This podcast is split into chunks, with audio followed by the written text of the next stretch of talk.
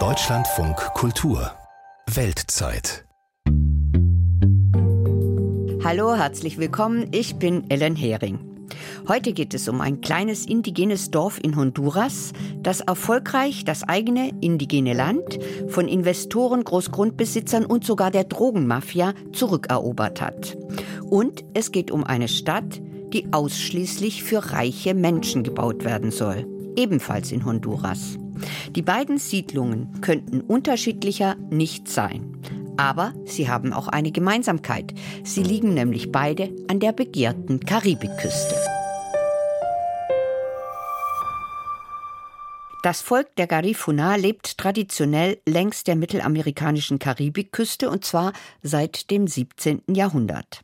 Damals vermischten sich westafrikanische Sklaven mit den indigenen Bewohnerinnen und Bewohnern der Karibik.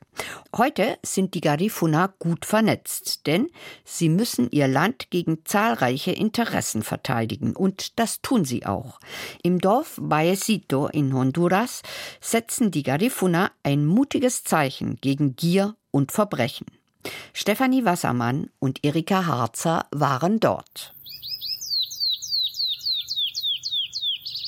Es ist ein sonniger Augusttag 2022.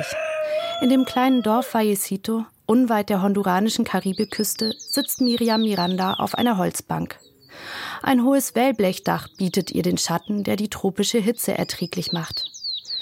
Es ist der Versammlungsplatz der Gemeinde, die erst seit 2012 existiert. Stolz liegt in ihrer Stimme, wenn sie über Vallecito spricht. Schließlich gehört sie zu den GründerInnen dieses Ortes. Porque esto es nuestro.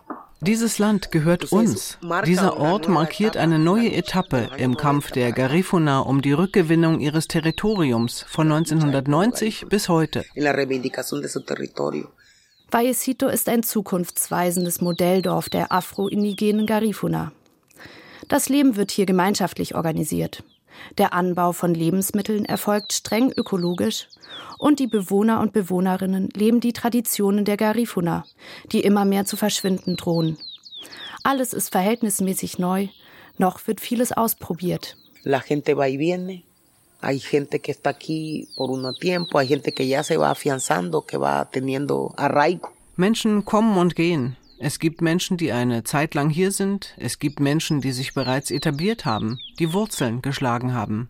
Die international bekannte Menschenrechtsaktivistin Miranda ist viel unterwegs in unterschiedlichen Garifuna-Gemeinden. Sie koordiniert die Organisation Ofrane, die sich für die kulturellen und territorialen Rechte der Garifuna einsetzt.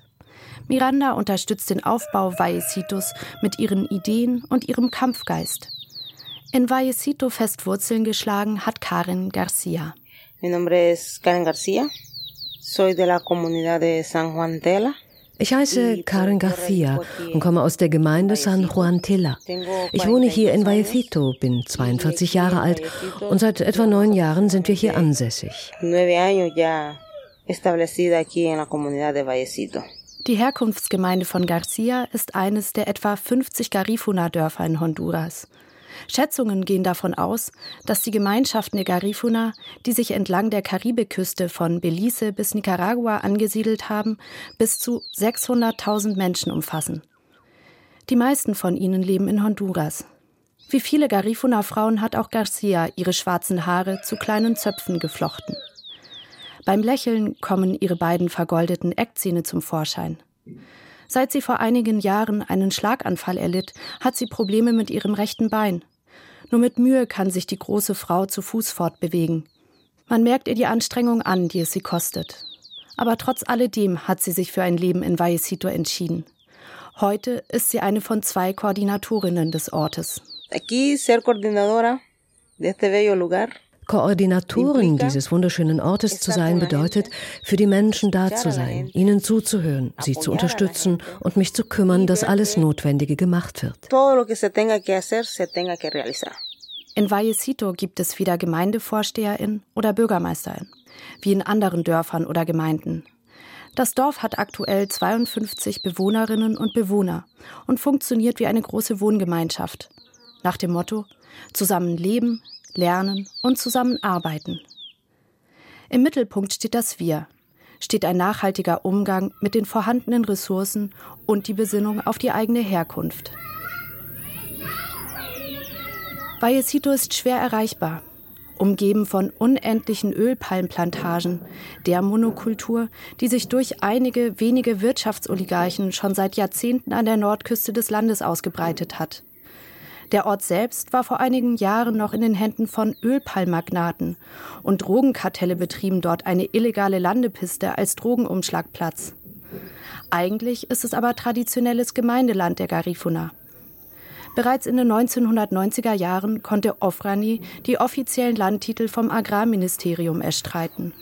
Doch erst 2012 eroberten die Garifuna durch eine groß angelegte gemeinsame Wiederaneignung dieses Land zurück.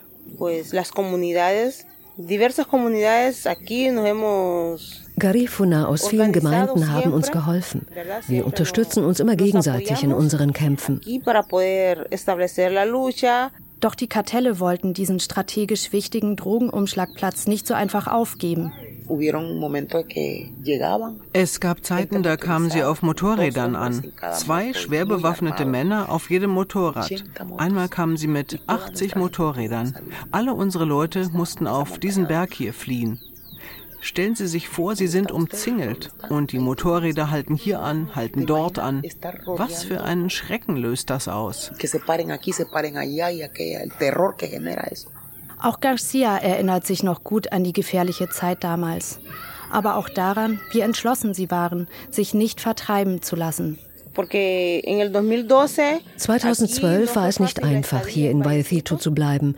Als von einer Seite geschossen wurde, waren wir mit unseren Trommeln auf der anderen Seite. Die Trommeln sind unsere Waffen. Das war und wird auch weiterhin unsere Waffe als Garifuna sein. Die Trommeln spielen in der Kultur der Garifuna eine wichtige Rolle. Mit ihnen rufen sie ihre Ahnen herbei, die ihnen Kraft und Mut geben, nicht aufzugeben. Keine einfache Sache. Hier wurde ich von Auftragskillern entführt, hier wurden wir unterdrückt und tagtäglich mit Sicherheitsproblemen konfrontiert. Aber wir sagten, hier gehen wir nicht weg. Damals drang eine Gruppe bewaffneter Männer in Vallecito ein und wollten Miriam Miranda, Karin Garcia und eine Gruppe Garifuna entführen. Durch schnelle Reaktion von Zeuginnen konnte die Entführung verhindert werden. Wer die Drahtzieher waren, blieb ungeklärt. Nunca supimos porque como es una cadena, solo decían el jefe, hay órdenes del jefe, órdenes del jefe, pero nunca mencionaban al jefe. Wir haben es nie erfahren. Sie funktionierten hierarchisch, sagten nur, wir haben Befehle vom Chef, aber wer der Chef war, sagten sie nicht. Mit Beharrlichkeit und Entschlossenheit, Mut und ständiger Präsenz konnten die Garifuna nach und nach Vallecito zurückerobern und das organisierte Verbrechen weitgehend vertreiben. Auch Henry Morales lebt in Vallecito. Er ist einer der Agraringenieure. Er ist Anfang 40, drahtig und oft mit seinem Motorrad in der Gemeinde unterwegs. Auf dem Gepäckträger sind Kanister und allerlei Werkzeuge befestigt, damit er jederzeit seiner großen Passion nachgehen kann, der Aufzucht, Anpflanzung und Pflege von Kokospalmen. Nosotros pues iniciamos del año 2016. 2016 haben wir mit der Pflanzung der ersten Kokosnusssetzlinge begonnen.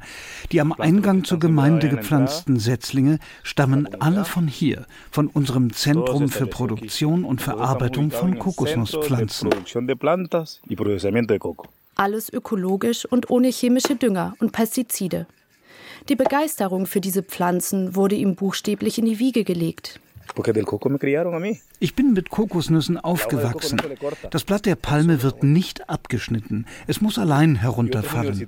Universitätsstudenten kommen und schneiden die Blätter. Das ist das falsche Vorgehen. Was passiert, wenn wir grüne Blätter abschneiden? Es kommen Schädlinge und wir bremsen das Wachstum.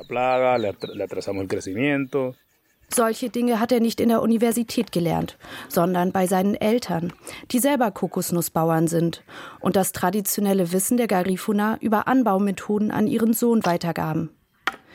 Heute verbindet er die Kenntnisse aus seinem Studium erfolgreich mit dem überlieferten Wissen. Beim Rundgang durch Vallecito sind die Kokospalmen nicht zu übersehen. Sie wachsen überall und weit verstreut auf knapp 84 Hektar. Einige sind schon schwer mit Nüssen behangen. Andere sind erst klein und brauchen noch ihre Zeit, bis sie Früchte tragen. Bald schon soll eine Produktionsstätte für Kokosöl ihre Arbeit aufnehmen. Sie ist praktisch fertig. Und das Schönste ist, dass das Öl ganz und gar handwerklich hergestellt und wunderbar sein wird. Auch Agraringenieur Morales freut sich auf das erste Kokosöl aus seinen liebevoll gezüchteten Kokosnüssen und erklärt stolz die zukünftige Produktionsstätte. Die Früchte sind geerntet für die Ölproduktion. Da sind sie. Dort sind die Kochstellen, die Flaschen sind bereit. Es ist alles fertig für den Betrieb der Fabrik. Es müssen nur noch die Mühlen installiert werden. Kokosöl ist eine wichtige Zutat in der Küche der Garifuna.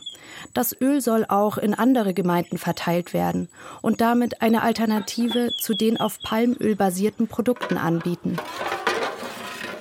Sozialer Dreh- und Angelpunkt von Vallecito ist die Gemeinschaftsküche, die alle BewohnerInnen mit Frühstück, Mittagessen und Abendessen versorgt. Alle, die hier leben, packen mit an, erklärt Karin Garcia. Die Küche funktioniert so. Wir als Organisation besorgen die Nahrungsmittel und die hier lebenden Menschen wechseln sich in der Küche ab. Immer zwei Frauen für eine Woche Küchenarbeit und dann wird gewechselt. Es gibt auch Wochen, in denen Männer die Küche übernehmen. Karin Garcia steht am Eingang zur Küche. Ihre Blicke schweifen über das bisher Geschaffene. Auf dem weitläufigen Gelände stehen weit verstreut etwa 15 kleine Wohnhäuser, dazu Gebäude, um Gäste für große Treffen zu beherbergen, die hier regelmäßig stattfinden. Dort, wo einst die illegale Landepiste begann, steht heute die kleine Grundschule. Hier gibt es keine Läden, weil wir eben anders als die übrigen Gemeinschaften sind. Wir setzen uns sehr für den Verzicht auf Plastik ein und versuchen sicherzustellen, dass es bei uns kein Plastik gibt. Eine Kneipe gibt es nicht in Vallecito, auch keinen Fernseher. Handys und Computer hingegen brauchen die meisten, egal ob in der Landwirtschaft, in der Verwaltung und Organisation oder um mit den Nachbarn zusammenzusitzen und gemeinsam Musik zu hören. Außerdem gibt es hier keine Einkommensquellen. Deshalb versuchen wir, alles Notwendige im Lager zu haben, damit wir uns von dort mit Lebensmitteln versorgen können. Die Menschen, die sich für ein Leben in Vallecito entschieden haben, müssen weder Geld für Unterkunft noch für Essen ausgeben. Möglich ist dies durch Spenden, die die Garifuna-Organisation Ofrani dafür erhält.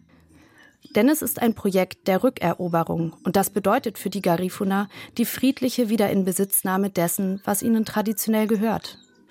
Andere Garifuna-Gemeinden wurden durch den Erfolg in Vallecito ermutigt, ebenfalls ihr Land zurückzuerobern. Ich kam vor acht Jahren mit meiner Familie hierher. Mein ältester Sohn war sieben Jahre alt und jetzt ist er 14 und der andere war sechs und ist jetzt 13 Jahre alt. Die 32-jährige Gabriela Velázquez lebt mit Mann und ihren beiden Kindern in Vallecito in einem bescheidenen Holzhaus, ganz hinten in der Gemeinde, am Ende der ehemaligen Landepiste. In ihrem Dorf hörte sie von der Rückeroberung des Gemeindelands von Vallecito und davon, dass Leute für den gemeinschaftlichen Aufbau gesucht werden. Da habe ich mir gesagt, ich muss dahin, um zu sehen, wie es ist. Direkt bei meinem ersten Besuch gefiel es mir und ich ging zurück und holte meine Kinder hierher. Doch der Aufbau des gemeinschaftlichen Lebens ist nur ein Ziel. In allen Gemeinschaften haben wir einen großen Teil unserer Identität verloren. Und hier in Vallecito arbeiten wir daran, sie zurückzugewinnen. Wir versuchen das in jeder Hinsicht, auch mit unseren traditionellen Gerichten, mit unserer Kleidung. In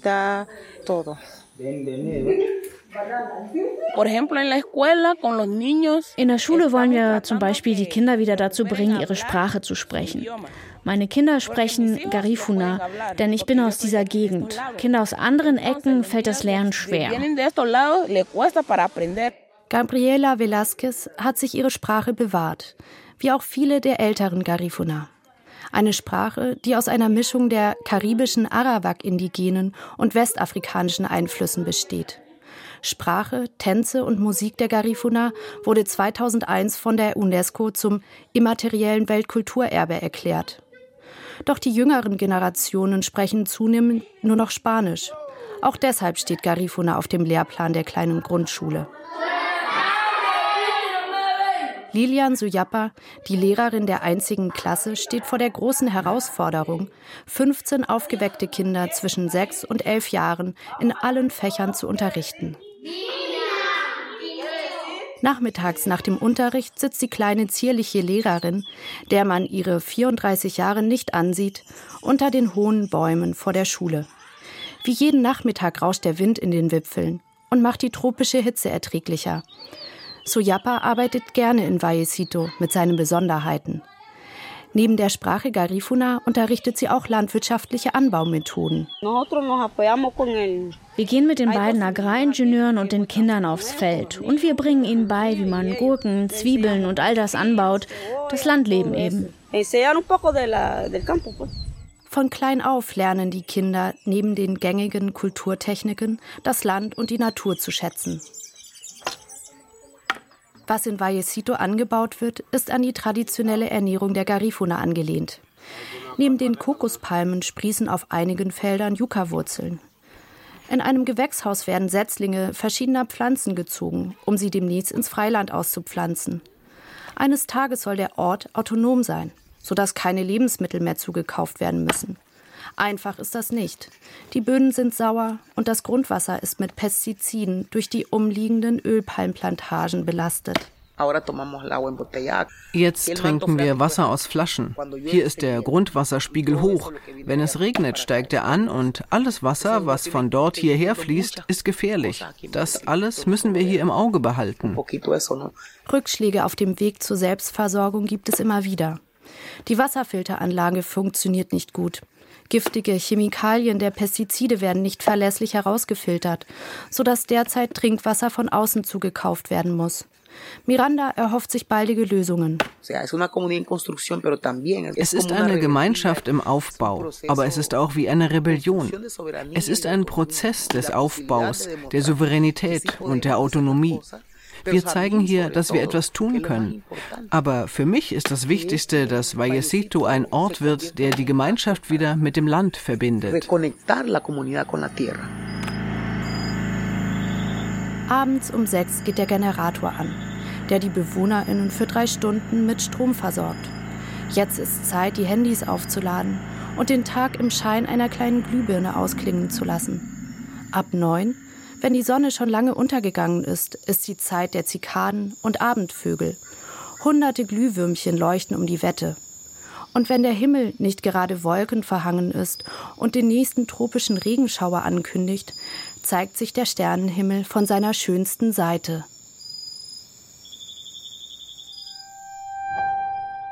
Steffi Wassermann und Erika Harzer waren im Garifuna-Dorf Bayesito in Honduras und haben berichtet. Das glatte Gegenteil dessen, was die Garifuna verwirklichen wollen, planen Investoren gut 300 Kilometer entfernt auf einer Karibikinsel. Dort geht es nicht um Gemeinschaft, sondern um Abschottung. Es soll eine Stadt nur für Reiche entstehen. Die Probleme von Honduras, Korruption, Armut, Kriminalität, müssen draußen bleiben. Marie-Christine Böse und Anne Demmer über eine Modellstadt, die ihresgleichen sucht. Die kleine Insel Rotan in Honduras. Ein Palmenparadies, umgeben von türkisfarbenem Wasser. Und Schauplatz eines Experiments. Der Weg dorthin führt über Schotter. Wir glauben an Privateigentum, steht da am Eingang geschrieben. Hier wächst auf 23 Hektar eine autonome Investorenenklave, kurz Sede genannt. Prospera, Wohlstand heißt sie. Eric Pizzicalis, Chef der Apollo-Gruppe in Honduras, hat bereits investiert. Hier können er und sein Unternehmen schneller, billiger und effizienter bauen, wie er sagt. Für uns honduranische Geschäftsleute bringt Prospera viele Möglichkeiten, Arbeitsplätze zu schaffen. Es ist ein sicherer Ort, wo wir leben und uns entwickeln können. Dort, wo Pizzicalis baut, soll der honduranische Staat nichts zu melden haben. Investoren sollen kaum Steuern zahlen. Es gibt keine Politiker. Ein Rat aus Unternehmern, nur teilweise gewählt, schreibt die Regeln. Es gibt keine lästigen Probleme wie Armut und Korruption, von denen Honduras ansonsten geplagt ist. Der Anwalt der privaten Investorenstadt Prospera, Ricardo González, schwärmt hingegen von der perfekten Stadt. Das ist schon noch Honduras, aber wir haben von der Regierung per Gesetz die Erlaubnis erhalten, das Territorium zu verwalten. Wir haben also die Freiheit, Regeln aufzustellen, die vorteilhaft sind. Die Frage ist nur, für wen? Ein Albtraum ist es für Fernando Garcia. Er durchforstet tausende Seiten Gesetzestext. Er soll Prospera im Auftrag der neuen linksgerichteten Regierung von Xiomara Castro, die seit einem Jahr im Amt ist, stoppen. Sie hatte die Abschaffung der Gesetze zugunsten der Privatstädte zu ihrem Wahlkampfthema gemacht. Als das Gesetz 2013 verabschiedet wurde, ebneten korrupte Politiker der Privatstadt den Weg, so Garcia. Das bedeutet die Schaffung eines Staates im Staat. Sie wollen totale Autonomie, ihre eigene Gerichtsbarkeit, ihre eigene Exekutive, ihr eigenes Bildungs- und Gesundheitssystem, eine eigene Polizei, ein eigenes System für städtische Entwicklung. Bislang ist von der privaten Stadt noch kaum etwas zu sehen. Derzeit wohnt niemand hier, doch 130 Unternehmen seien registriert, so Prosperer Vertreter. Noch wirkt alles wie ein verrückter Plan. Der Kopf des Ganzen, Eric Bryman, beteuert, er sei nicht radikal liberal, bastle auch an keiner Steueroase. Unsere Mission ist, Wohlstand zu schaffen, wo er am meisten gebraucht wird. Wir wollen nicht die Schweiz und Deutschland reicher machen. Honduras ganze Wirtschaft soll profitieren. Die Vorteile sind nicht auf Prospera begrenzt, sondern nützen dem ganzen Land. Die Privatstadt solle Katalysator sein, Jobs schaffen, Profit abwerfen. Und ja, sie könne expandieren. Mehr Orte könnten sich freiwillig anschließen, betont Bryman. Im Dorf nebenan geht derweil die Angst um. Die Bewohner von Crawfish Rock leben hier bisher vom Fischfang. Die Gemeindepräsidentin Luisa Conner ist sicher, dass sie vertrieben werden, wenn ausländische Investoren das Sagen haben. Die werden wachsen wie ein Krebsgeschwür. Ich habe Angst vor Enteignung. Wir sind die Nachbargemeinde. Wir werden die Ersten sein, die das wenige verlieren, was wir haben. Connor glaubt nicht an das Versprechen, dass die Bewohner von Arbeitsplätzen profitieren werden. Prospera suche lediglich billige Arbeitskräfte.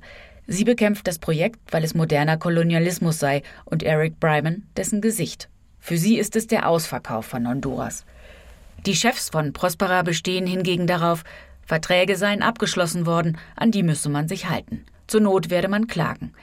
Die honduranische Regierung beauftragt nun international renommierte Anwälte, um gegen Prospera vorzugehen. Auf dem Gelände in Rotan werden unterdessen Fakten geschaffen. Die Bauarbeiten konnte der Staat bisher nicht stoppen. Es wird also erstmal weiter geplant an der Stadt, die nur den Gesetzen und Wünschen von Investoren untersteht.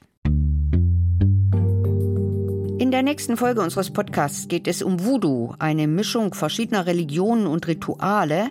Und Voodoo erlebt gerade eine Renaissance in Westafrika, zum Beispiel in Benin. Das war's für heute. Danke fürs Zuhören und tschüss, bis zum nächsten Mal. Ich bin Ellen Hering.